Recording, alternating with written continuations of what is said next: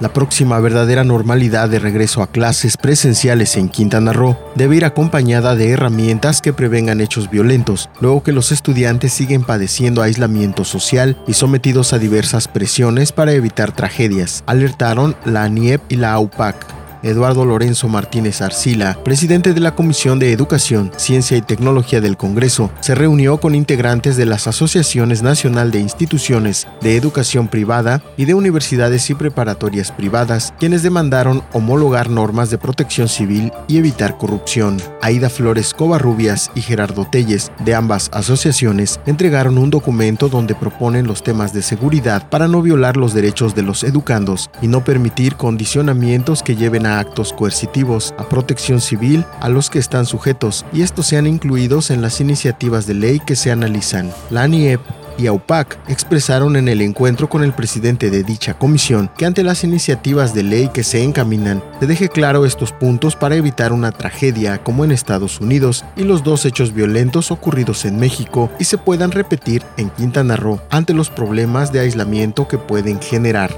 el diputado del PAN se comprometió a llevar las peticiones de las dos asociaciones para que en los 11 municipios del estado se trabaje en un protocolo para garantizar la seguridad en el interior de las escuelas sin violar derechos humanos y homologar los reglamentos de protección civil del estado.